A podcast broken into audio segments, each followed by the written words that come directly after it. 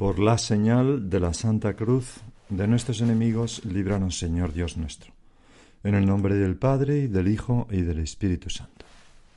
Señor mío y Dios mío, creo firmemente que estás aquí, que me ves, que me oyes. Te adoro con profunda reverencia. Te pido perdón de mis pecados y gracia para hacer con fruto este rato de oración. Madre mía Inmaculada, San José, mi Padre y Señor, Ángel de mi guarda, intercede por mí. Ayer terminó el tiempo de Navidad y hoy comienza de nuevo el tiempo ordinario.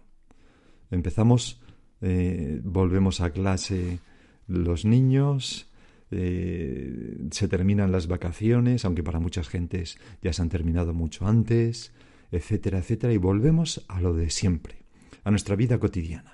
Y el Evangelio que la Iglesia nos propone a nuestra consideración en este primer día del tiempo ordinario es este. Después de que Juan fue entregado, Jesús se marchó a Galilea a proclamar el Evangelio de Dios. Decía, se ha cumplido el tiempo y está cerca el reino de Dios. Convertíos y creed en el Evangelio. Pasando junto al mar de Galilea, vio a Simón y a Andrés, el hermano de Simón, echando las redes en el mar, pues eran pescadores. Jesús les dijo, Venid en pos de mí, y os haré pescadores de hombres. Inmediatamente dejaron las redes y lo siguieron. Un poco más adelante vio a Santiago el de Cebedeo y a su hermano Juan que estaba en la barca repasando las que estaban en la barca repasando las redes. A continuación los llamó. Dejaron a su padre Cebedeo en la barca con los jornaleros y se marcharon en pos de él. Evidentemente este capítulo o este Evangelio del capítulo 1 de San Marcos supone también un comienzo, es el comienzo de la vida pública de nuestro Señor. ¿Y qué podemos sacar de este Evangelio para el año que comienza? Porque si la Iglesia nos lo propone es por algo.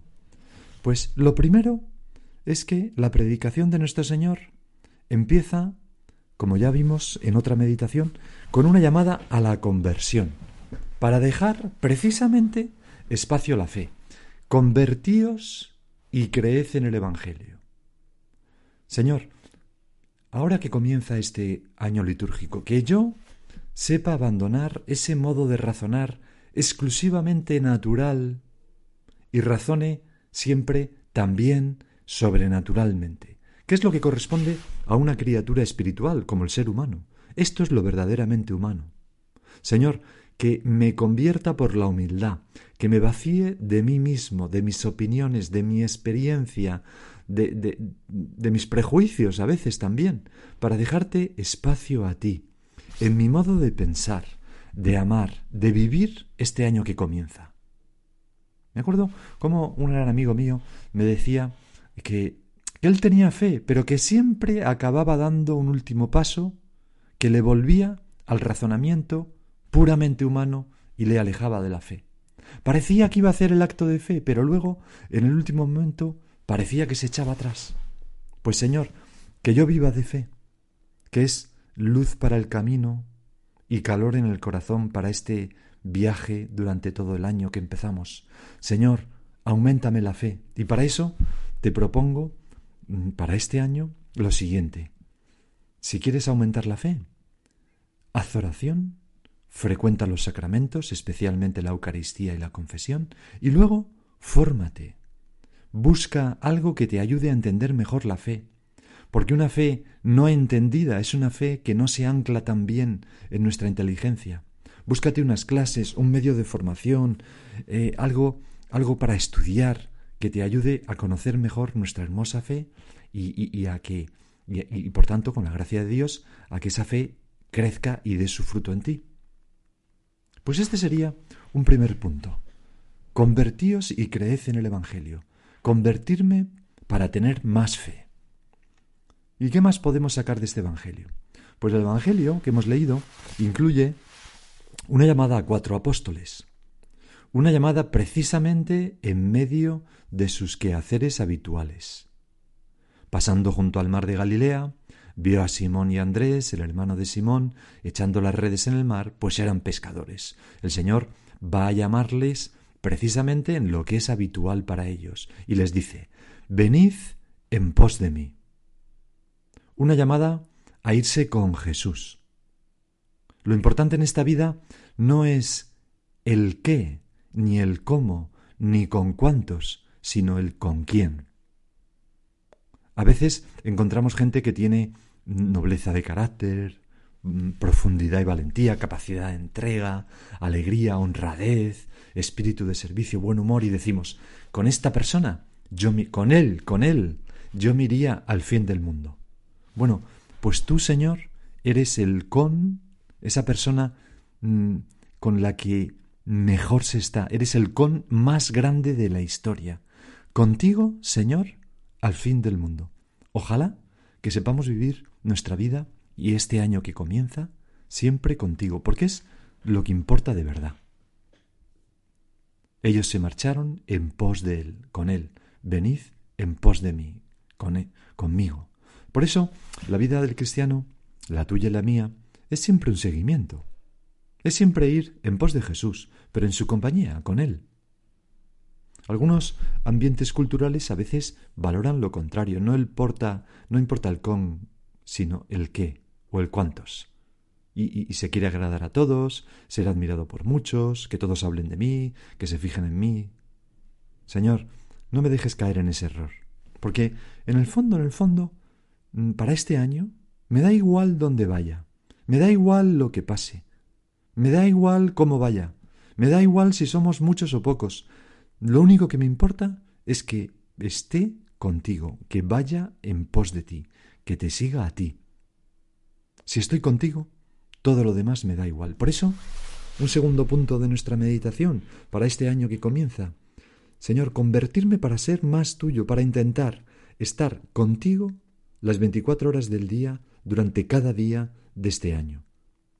Es verdad que para mí es imposible conseguirlo, pero tú sí que estás junto a mí. Por eso, Señor, un propósito magnífico.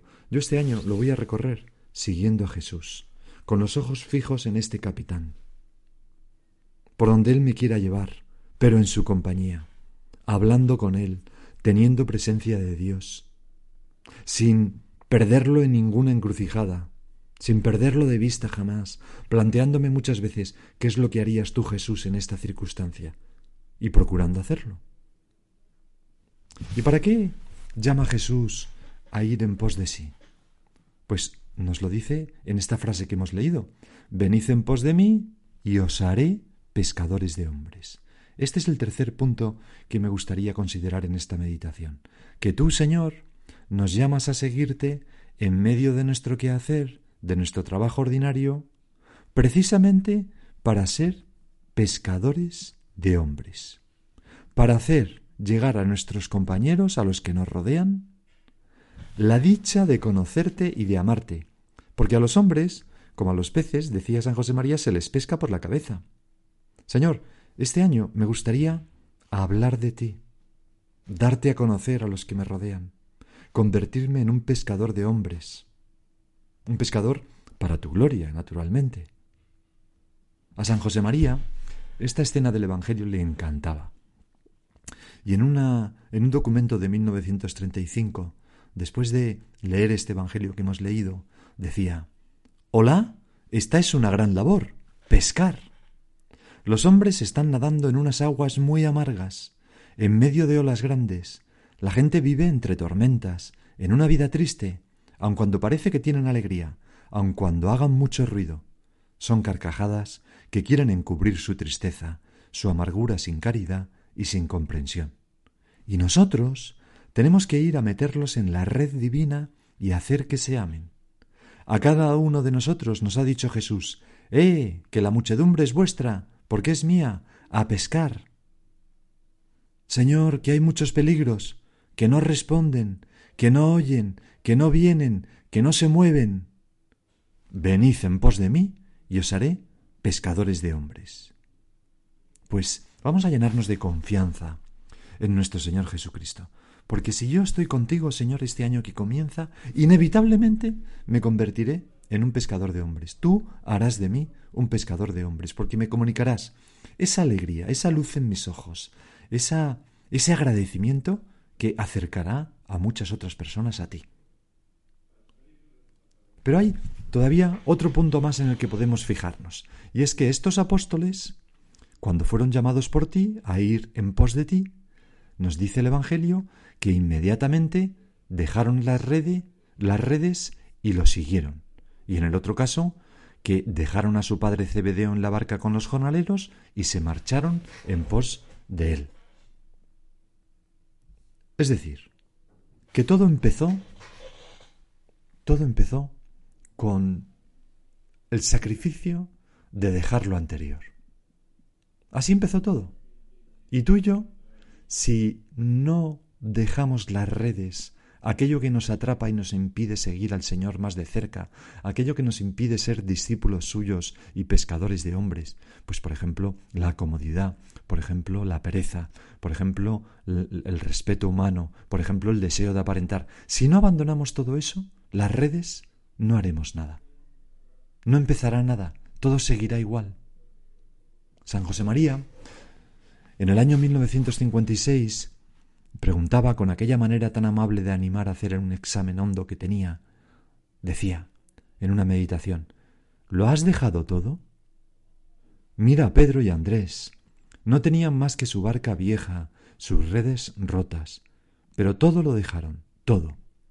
Tú, en tu corazón, ¿Lo has dejado todo? ¿Está limpio tu corazón? ¿Está limpio nuestro corazón, puro nuestro corazón? ¿Has cortado del todo? Señor, qué palabras. ¿Hay algo que debo entregar para pescar más y mejor? Ya hemos dicho mi comodidad, mi pereza, mi vanidad, mis respetos humanos, o cosas buenas, mi trabajo excesivo, mi apego a la familia de sangre, a la que tengo que amar tiernamente y afectuosamente, pero que no, que no me... Mi vida no se reduce a ellos. Hay otras personas que necesitan de mí. O, más a fondo todavía, mi yo, mi honra, mi inteligencia, mi voluntad, todas estas cosas me impiden a veces seguirte de cerca y convertirme en pescador de hombres. Seguía diciendo San José María, vosotros, tú, mi hijo, ¿vas a entorpecer la labor de Jesús o la vas a facilitar? ¿Estás jugando con tu felicidad o quieres ser fiel y secundar la voluntad del Señor y marchar con eficacia por todos los mares, pescador de hombres con misión divina? Ala, hijo mío, a pescar. Son unas palabras que este santo nos dirige a cada uno de nosotros. Ala, hijo mío, hija mía, a pescar un buen propósito para este año, un buen punto para fijarnos, Señor, que yo este año pesque muchas almas para ti. En otra ocasión, en 1960, San José María decía a sus hijos en una meditación, al leer estas palabras del Señor en el Evangelio, de esta pesca, de esta llamada a pescar, a ser pescadores de hombres, me he conmovido y pienso que también San Mateo, en nuestro caso San Marcos, porque lo hemos leído en San Marcos, se conmovería al escribirlas, porque cuenta la prontitud, la generosidad inmediata que tuvieron cuatro apóstoles para seguir a Cristo. Pedro y Andrés estaban en su oficio. Los llama el Señor en su lugar de trabajo, cuando pescaban. Y ellos, al instante, dejadas las redes, le siguieron. Le siguen inmediatamente, no se lo piensan. Las cosas de amor no se piensan, hijos míos, sino no se hacen. Estoy seguro de que nuestros padres no se lo pensaron mucho para casarse, si no, no se habrían casado y no estaríamos nosotros en el mundo. En esas pocas palabras, venid en pos de mí, el Señor nos ha pedido todo el amor, todo el corazón, toda la inteligencia. Y es preciso responder sabiendo jugarse toda la vida a una sola carta, la carta del amor de Dios. Señor, yo te amo porque me da la gana de amarte. Y este pobre corazón, que podría haber entregado una criatura, lo pongo entero, joven, vibrante, noble, limpio, a tus pies porque me da la gana. Y si el Señor os ha llamado al matrimonio, pues le decimos exactamente lo, lo mismo. Ponemos nuestro corazón también a los pies del Señor, para que nos emplee como instrumentos suyos para acercar muchas almas, para ser pescadores de hombres, empezando por nuestra familia de sangre y terminando por todos, pasando por nuestros amigos y por todos nuestros conocidos. Hijos míos, sigue diciendo San José María, el Señor ha hecho que el evangelista nos narre este pasaje para que pensemos despacio y veamos si hemos seguido a Jesús así, al instante, al punto, dejadas las redes. Si no, todavía estamos a tiempo de cortar y de darnos de una vez. Y al hacerlo, pues encontrar pues esa gran felicidad y el cumplimiento de esa promesa asombrosa de fecundidad que tú, Señor, nos haces. Venid en pos de mí y os haré pescadores de hombres. Señor, nosotros queremos ser pescadores de hombres. No permitas que nadie nos robe esta alegría. No sé si has visto alguna vez a, un barco faenar, un barco de pesca faenar, la alegría de los pescadores cuando hacen una gran redada. Yo he visto, por ejemplo, muchas veces, ¿no? Cómo sacaban el copo, lo abrían y caía una tonelada de doradas plateadas en medio de la noche, la cara de felicidad de los pescadores sabiendo pues que iban a tener un buen jornal ese día. ¿Cómo alegra? Pues, Señor, nosotros queremos convertirnos en pescadores de hombres. Ayúdanos durante todo este año. Y un quinto y último punto que podríamos sacar para este año de este Evangelio. Se dice, al principio del Evangelio lo hemos leído, que después de que Juan fue entregado, Jesús se marchó a Galilea a proclamar el Evangelio de Dios. Es decir, la nueva alianza, el Evangelio, la buena nueva, no comienza en el templo de Jerusalén, ni en el monte santo de Sión, ni en los palacios del rey de Israel, sino ni mucho menos en los palacios de los romanos, sino en la Galilea pagana, de la que nadie esperaba cosa buena, una región que entre los judíos era un poco despreciada porque se había mezclado al traer deportados a otras gentes de otros pueblos con gente pagana. Y ahí, precisamente ahí, es donde empieza la buena nueva. Y es que, para nosotros, el peligro es la rutina. Imaginar que en esto, decía San José María, en lo de cada instante, en este año que comienza con trabajo, con planes de diversión, con mil cosas, ahí no está Dios, porque es tan sencillo, tan ordinario.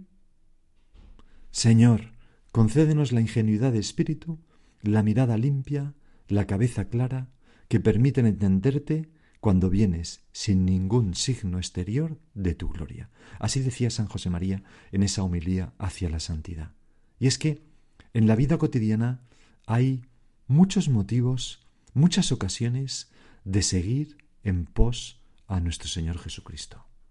En nuestro trabajo, en nuestro mm, cuidar a la familia, en nuestra vida de familia, en la amistad con los demás hombres, en la participación en las actividades sociales y políticas y deportivas, en la diversión, en, en, en cualquier cosa. Ahí nos está esperando el Señor y nos dice, venid en pos de mí y os haré pescadores de hombres. En una ocasión, un escritor español, en una entrevista, decía, la aventura parece que está limitada a la televisión o a ir a una agencia de viajes, pero todavía es posible la aventura en el día a día. No hay que ser un vegetal mecánico que vive absorto ante la televisión. Soñar aún es posible. Y nosotros podemos soñar con convertirnos en pescadores de hombres, repito, en este año. Podemos soñar con pasarlo con Jesús todo el año, absolutamente todo el año. Podemos soñar con que no haya nada que nos ate a lo mundano y sigamos muy de cerca al Señor, que dejemos todas las cosas. Es posible. Y podemos soñar con, con, esa conversión que deje espacio a la fe en nuestra vida, a una fe fuerte. Y todo eso en lo cotidiano, en las pequeñas cosas de cada día, en lo que hoy me pasa, el primer día de trabajo quizás de las vacaciones, después de las vacaciones, aunque en Madrid lo tenemos un poco más, más difícil porque con esta nevada no podremos muchos de nosotros movernos. Tengo aquí una anécdota que nos puede servir para terminar la meditación.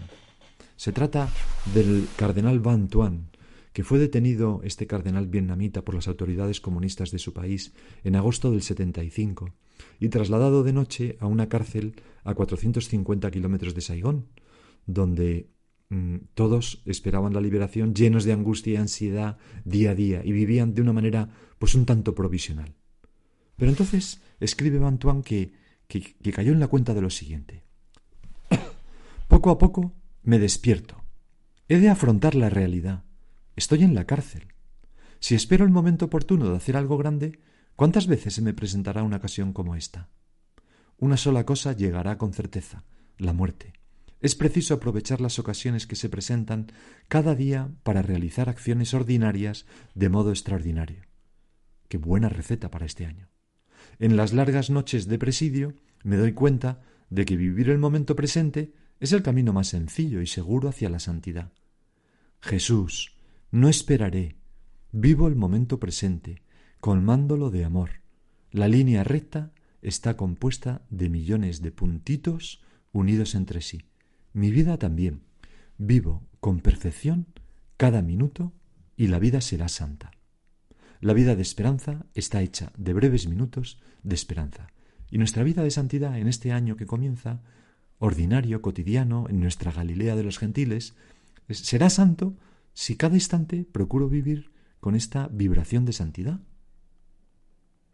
Vamos a acudir a nuestra Madre la Virgen. Ella contemplaría toda aquella escena desde lejos, aquel llamamiento de, su Hijo a los apóstoles, y al ver esa corriente de hombres que su Hijo suscitaba, recordaría su propia vocación con alegría y agradecimiento el día que el ángel le vino a ver. Pues tantos momentos estupendos vividos junto a Jesús. Vamos a pedirle a nuestra Madre que siga habiendo muchas almas que descubran la alegría de seguir en pos de Jesús y convertirse en pescadores de hombres. Y ahora sigue tú por tu cuenta.